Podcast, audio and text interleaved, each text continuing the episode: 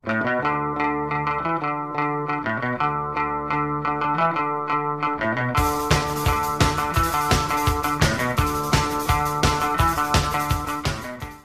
gente, está começando o nosso quarto episódio do nosso podcast Eu Não Falo Assim. Hoje a gente vai falar sobre a educação na nova era. E aqui estamos eu, a Babi. Vai, mulher! É o Clay! Tá na pauta. Ah, depois... depois de você é o Clay. Oi, gente. Sou eu, Clay, Cleilson. Oi, gente. É a Bia. O Clay pede pra ir em segundo lugar, ele mesmo esquece de ir em segundo lugar. Nem que eu não dava pra parar. Pronto, ok. Pra gente começar essa discussão sobre a educação na nova era, eu vou falar um pouco sobre o histórico do ensino à distância, beleza? A gente, mundialmente falando, o EAD ele começa em 1728, lá em Boston, nos Estados Unidos. Um professor, ele começou a oferecer um curso de taquigrafia para todo o país. Os materiais eram enviados semanalmente pelo correio e esse foi o primeiro registro de um curso à distância. Já no Brasil, o EAD surgiu como na forma de cursos de qualificação profissional. A gente data de 1904, que era um curso de datilografia por correspondência. Já na década de 20, os primeiros cursos eram transmitidos pelos rádios. Era uma novidade muito tecnológica na época. E nas décadas de 40 e 50, o EAD começou a se firmar com cursos, cursos mais formais sobre temas profissionalizantes.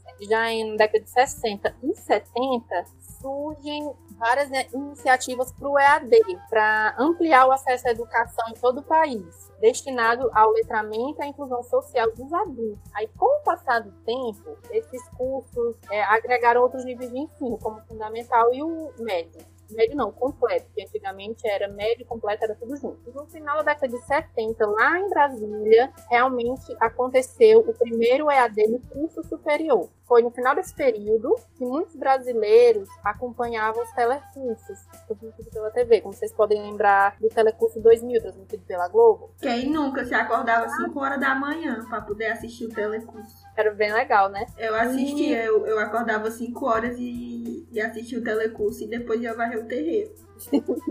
E lá no final dessa década de 1970, as universidades começavam a formalizar o EAD, mas foi só em 1996 que o MEC, o nosso Ministério da Educação, criou a Secretaria de Educação à Distância, a CEED. Desde então, o EAD no Brasil, ele passa a ter uma legislação, diretrizes e bases, validam os diplomas emitidos pelas nossas universidades hoje. Agora, depois desse breve histórico sobre o EAD no Brasil, eu preciso falar para vocês a diferença entre o ensino remoto e o ensino EAD. Primeiro que ele não é a mesma coisa. Como vocês puderam ver, o EAD ele tem diretrizes e bases a serem seguidas. Ele dá todo um suporte para você estudar em casa, online. Tanto é que as universidades eles possuem os ambientes virtuais de aprendizagem, o chamado ABA.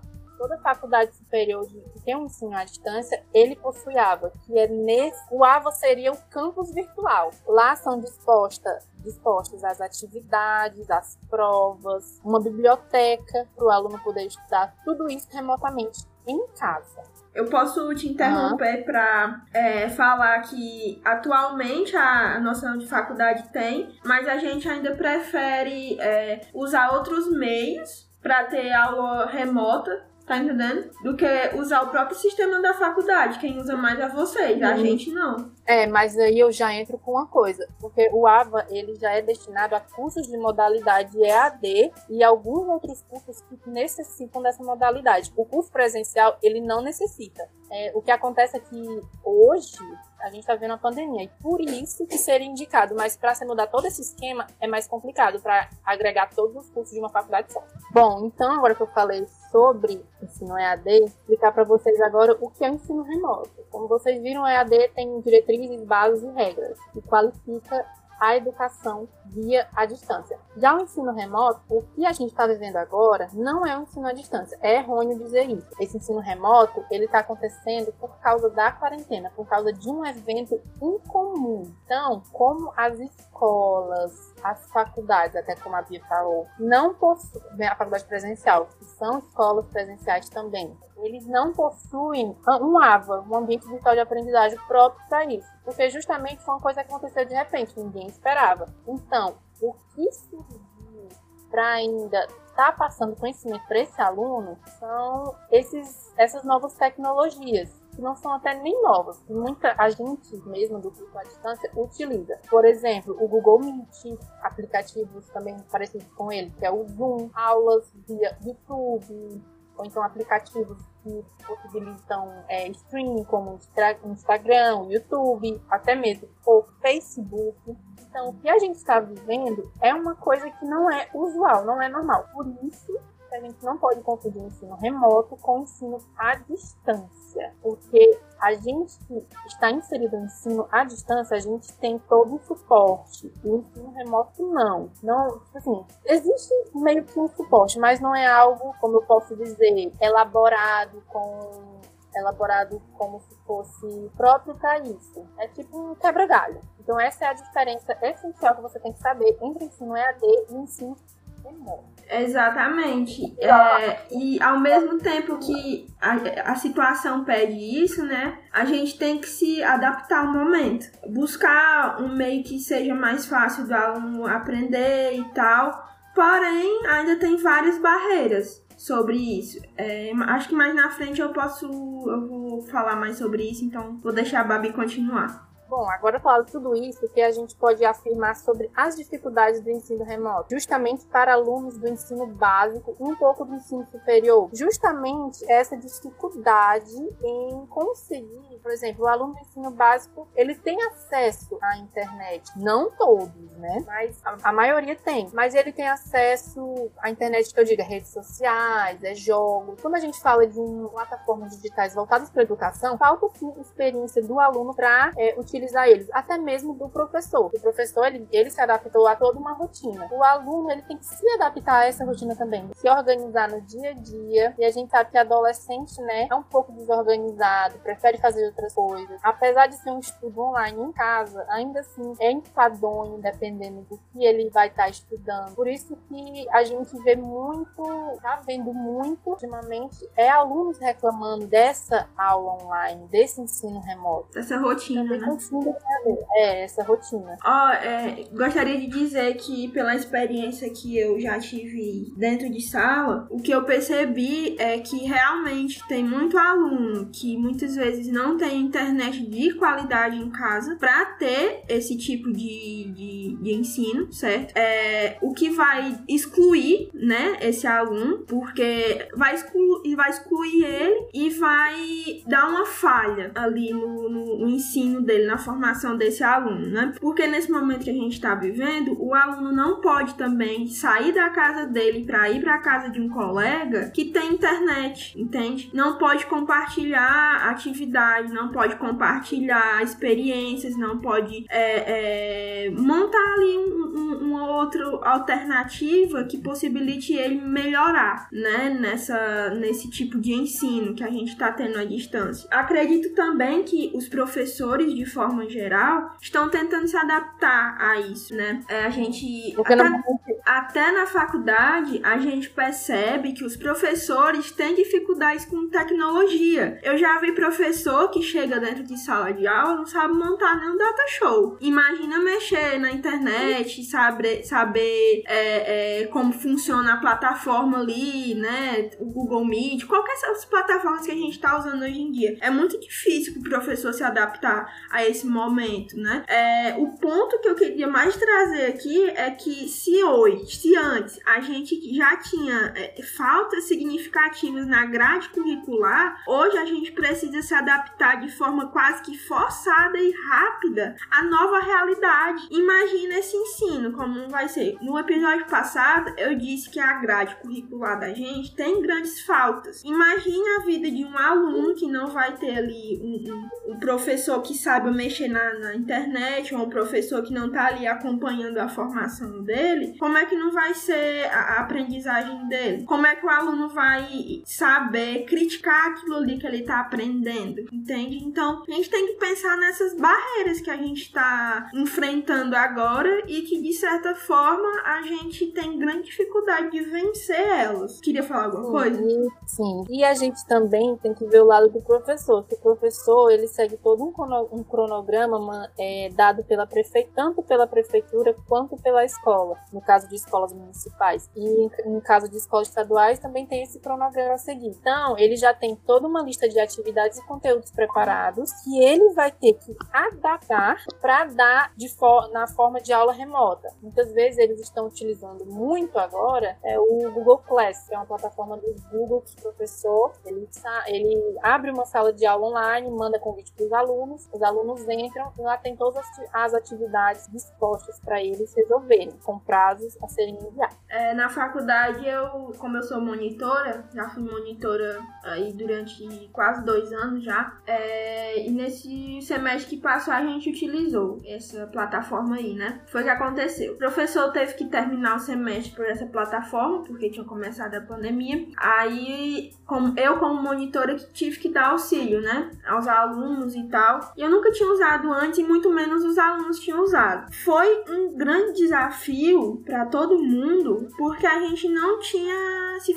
familiarizado com a plataforma. E, tipo, foi indo, tipo, à força mesmo, tentando aprender, tentando enviar as atividades que fossem resolvidas. É, e, e, isso encaixa muito naquele ponto, né, de, das barreiras que eu falei. Você não saber manusear a plataforma torna uma barreira para você, se torna uma, uma dificuldade para o aluno, porque você vai estar tá preocupado em desvendar o mistério que é mexer na plataforma do que você aprender mesmo, entende? E, e, e enfim, eu acho que isso é uma grande dificuldade para todo mundo hoje em dia mexer nessas plataformas e querer aprender isso assim de forma forçada e rápida muitas vezes, não funciona, não funciona. A gente agora vai passar para o próximo tópico, porque eu acho que muitos nem sabem que existem propostas do ensino à distância para o ensino básico. Em novembro de 2018, o MEC ele homologou novas diretrizes curriculares nacionais, as chamadas DCNs. No ensino médio existe a validação do, da educação à distância, aí, mas aí a gente percebe que vai ter um apoio do governo e tudo mais. Só que essa, essa proposta já está validada, foi validada em 2018, porém essa oferta do EAD não é obrigatório. Isso vai caber aos estados, junto com suas secretarias, conselhos, a implementar ou não essa carga horária. E também eles vão decidir de acordo com o perfil territorial, as demandas dos alunos e os recursos estão ou não disponíveis. Agora, de acordo com essas diretrizes curriculares, a carga horária online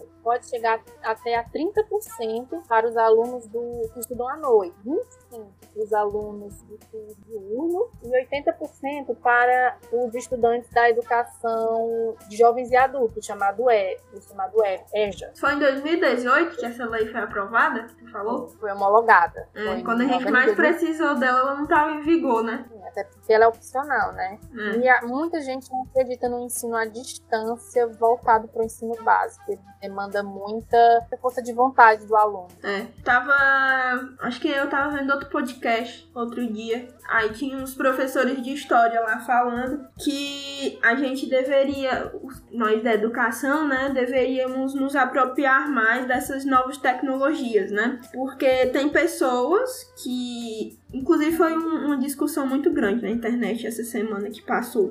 Essa discussão sobre essas novas tecnologias. É, enfim, os professores deveriam se apropriar dessas novas tecnologias para a gente não ficar ultrapassado, né? Não, não se tornar só aquela coisa ali, sala de aula, sala de aula e livro, e para também não é nem permitir que pessoas não formadas é, tomem de conta dessa, desse novo mundo, mas é, é, é, a gente deveria agregar ainda mais, sabe? Essa, essas novas tecnologias, trabalhar em conjunto. Vou dar o, o meu exemplo eu, quando dei aula pela primeira vez, foi no, na, na, disciplina de estágio, e eu gostava muito de levar novidades para dentro de sala. Muitas vezes eram ligadas à tecnologia. Gostava de, de, levar um vídeo, um filme é, para os alunos. Gostava muito de levar histórias em quadrinhos também, é uma, uma boa, porque eles gostam. Ou seja, eu procurava me, me, me renovar, sabe? Até mesmo para prender a atenção dos alunos e fazer com que a aula se tornasse mais interessante. Porque quando você está dentro de sala com 40 crianças, 30, 40 crianças, é muito difícil você prender a atenção delas durante 10 minutos. É sério, a realidade dentro de sala de aula é essa. Você, se você conseguir prender a atenção dessas crianças durante 10 minutos, pode comemorar já, porque você ganhou seu dia. É, e quando você leva, leva esses novos meios para dentro de sala, você prende ainda mais a, a atenção deles, porque você está se aproximando da realidade deles. Porque quando o aluno chega em casa, ele não vai pegar o livro didático e, e vai folhear o livro didático para saber o que foi que o professor falou dentro de sala. Não, ele vai pegar o celular, vai pro computador e vai ver vídeo, sei lá, de, de, de videogame, sabe? De, de, gameplay. Vai ver vídeo de um youtuber famoso que tá reagindo a algum outro vídeo na internet, tá entendendo? Então, o, o que eu acho que os professores devem fazer é, é se aproximar cada vez mais da realidade desses alunos. Como devemos fazer isso, né? É, em casa mesmo, o professor vai na internet, coisa fácil, pesquisa um, um, uns dois ou três vídeos que tem a ver com a aula, que você achou os vídeos interessantes. Não vídeo chato, pelo amor de Deus. Até eu durmo em vídeo chato. Não é aqueles vídeos vídeo aula. Não, é vídeo que tenha o mínimo de interatividade com o aluno, ou então que seja de um youtuber famoso, leva para dentro de sala. Porém, é, leva para dentro de sala, então indica para os alunos, sei lá, é, diz que vai ter trabalho sobre esse vídeo mas também você deve fazer com que eles critiquem aquilo que eles estão vendo, que eles tenham um mínimo de reflexão sobre aquilo que eles estão que eles estão vendo, seja vídeos, seja na HQ. Eu levei até experiência para dentro de sala, para vocês terem noção. Eu tive uma aula falando sobre civilizações antigas, incas, maias e astecas. Eu levei uma experiência para dentro de sala falando como funcionava o sistema de terraceamento, que era o sistema de irrigação do dos incas, astecas, maias daquela época. Menino, foi a melhor aula que eu tive na minha vida para uma sala de, de 40 alunos. É mentira, eu fiquei uns 20 minutos a meia hora com a atenção deles presas, por, porque eu também fiz com que eles participassem da aula ao mesmo tempo. Então, a gente tem que, que, se apropriar dessas novas tecnologias de uma forma mais natural possível, não forçada do jeito que estão tentando passar pra gente. Eu tenho outra coisa a acrescentar também na discussão, que é quando a gente para para pensar nessas questões das dificuldades que as pessoas têm para acessar essas novas tecnologias, enfim, a gente também esbarra num outro problema, que já é um problema que a gente tem no ensino básico presencial, que nessa situação que a gente está agora, meio que se agrava ainda mais, que é a questão do, desse acesso à educação às pessoas com algum tipo de deficiência. A gente sabe que no ensino básico, apesar de terem as iniciativas né, que, que ajudam essas pessoas, como a EE, a questão dos intérpretes em sala para os alunos que têm deficiência auditiva, é, tem essas, esses meios que ajudam os alunos com deficiência, só que nesse contexto de ensino remoto a situação fica bem complicada. Eu vou dar um exemplo assim que eu tô acompanhando de perto. Eu tenho uma, uma irmã que tá é, nesse sistema de ensino moto, que tá, tá tendo essas aulas e na turma dela tem dois alunos com deficiência auditiva. E aí a solução que que a intérprete e os professores estão encontrando, já que as aulas estão sendo via Google Meet, é que a intérprete entra na sala do, do Google Meet, né, assiste a aula, faz uma ligação via WhatsApp para esses alunos por vídeo, e aí ela vai fazendo a, a tradução para eles, vai fazendo sinais e eles vão entendendo. Só que a gente percebe que, tipo assim, é complicado, é, é tipo assim, a gente percebe que não é a mesma coisa. A gente já sabe que é difícil para esses alunos, dentro de um contexto de sala de aula, dentro de daquele universo e tudo mais.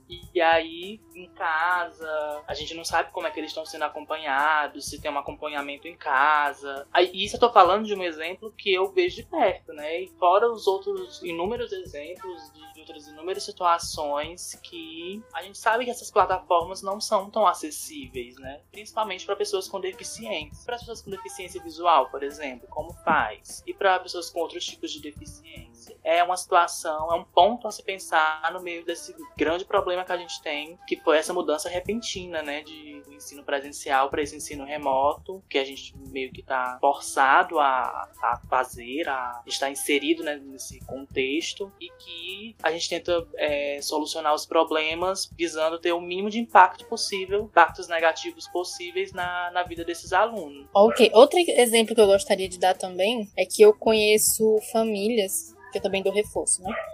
É, eu conheço famílias que preferiram retirar o filho da escola, nesse caso, alunos de ensino particular. Preferiram tirar o aluno da escola, que ele não. ele ficar em casa tendo aulas remotas, mas não aprendendo. Porque eles sentiam muita dificuldade em entrar é, nesse, nessa sala virtual, entre aspas. Não conseguia compreender o que a professora dizia, mesmo ela explicando. As atividades também não eram, não eram adaptadas para o ensino remoto. Então tem toda também essa dificuldade para o pai chegar a retirar o filho da escola, porque ele não está conseguindo aprender mesmo tendo aulas remotas. É, no meu caso, eu conheço gente que eu conheço o afilhado da minha mãe, ele tem problemas de distúrbio de atenção, ou seja, ele tem TDAH, essas coisas. E além disso, lá no interior, o acesso à internet é muito ruim. Tá? Tem dias que nem tem internet. Internet cai ou alguma coisa assim, passa de 3, 4 dias sem internet. Então, outra dificuldade. Sim, voltando ao TDAH dele, ele tem TDAH, ou seja, ele precisa de um acompanhamento de uma pessoa ali, de preferência o professor, né? Que saiba explicar melhor o, a matéria para ele, mas não tem. E também não tem quem ajude ele ali próximo, né? Tipo, minha mãe não consegue, a mãe dele também não consegue porque ela é, não tem instrução para tal coisa, né? E também ele não pode sair de casa para ir para casa de um amigo, para o amigo poder ajudar ele nem nada, então ele tem grande dificuldade de fazer essas coisas. Então, fica aí também esse exemplo. Então, gente, foi isso o nosso papo de hoje. A gente vai dar uma continuidade no próximo episódio. Um spoiler que vai ser sobre as diferenças entre o ensino EAD e presencial é, na modalidade superior, é, indo de acordo com as nossas vivências. Para quem não sabe, eu faço ensino à distância e a Clay fazem ensino presencial. Isso na mesma universidade. Então a gente vai ter um bate-papo super interessante, ok? Então é isso. Vamos agora. Pegue a vinheta para coxinha de um real. Coxinha de um real, coxinha de um real, coxinha de um real, coxinha de um real. Olha, eu só gostaria de dizer que semana passada a senhorita Bárbara foi ao dentista e voltou anestesiada. Daí, nossa querida amiga Bárbara nos mandou um áudio no, no WhatsApp e, e, eu salvei o áudio. E eu vou colocar o não. áudio agora pra você. Não, não. Eu vou lhe denunciar. Fazer um boletim online. Vamos lá escutar o áudio, prestem atenção. Você não? Meu povo, eu aqui doida pra achar graça, eu posso. Tô aqui babando que nem uma retardada, porque eu também não tô sentindo nada. Eu não tô sentindo metade da minha cara. Bicha, eu tô igual, né? Daí Eu vi a semelhança desse áudio com o personagem do Looney Tunes. o Tais. A nossa icônica, tá? E agora vem o áudio do Tais. Por que que parece?